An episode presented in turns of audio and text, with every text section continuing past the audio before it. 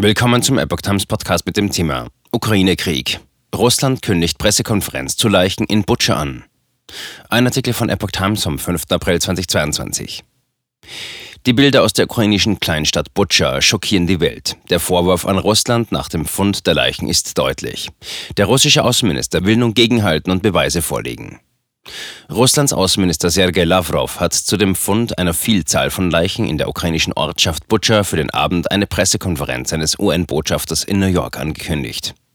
Es wurden Beweise vorgelegt, die die wahre Natur jener Ereignisse zeigen, die jetzt in der Stadt Butscha unsere westlichen Partner versuchen, als Zeugnisse von Kriegsverbrechen der Russischen Föderation auszulegen, sagte Lavrov am Montag bei einer Pressekonferenz in Moskau. Er warf zudem Großbritannien vor, Versuche Russlands zu boykottieren, den Fall Butcher bei einer Sitzung im Sicherheitsrat zu thematisieren. Die Pressekonferenz in New York ist nach russischen Angaben um 21.30 Uhr mitteleuropäischer Zeit geplant. Ukraine wirft Russland Massaker vor. Die Ukraine hat der russischen Armee ein Massaker an Zivilisten in Butscha in der Nähe der ukrainischen Hauptstadt Kiew vorgeworfen. Dort wurden viele Leichen auf der Straße gefunden.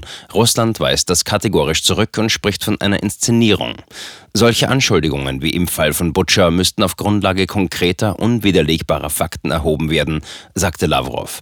Er warf wiederum den von nationalistischen, neonazistischen Bataillonen geführten ukrainischen Streitkräften vor, Verbrechen zu begehen, die verfolgt werden müssten. Zugleich sagte Lavrov, die Verhandlungen zwischen der russischen und der ukrainischen Seite für ein Ende der Kämpfe gingen intensiv weiter.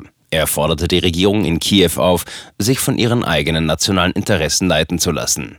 Die Ukraine sollte nicht auf ihre Berater im Ausland hören, sagte Lavrov mit Blick auf die USA, ohne sie namentlich zu nennen. Moskau wirft Washington immer wieder vor, die Ukraine als Werkzeug zu benutzen, um Russland zu destabilisieren. Lavrov meinte, dort werde zugeschaut, wie sich hier die Krisenlage weiter hochschaukelt.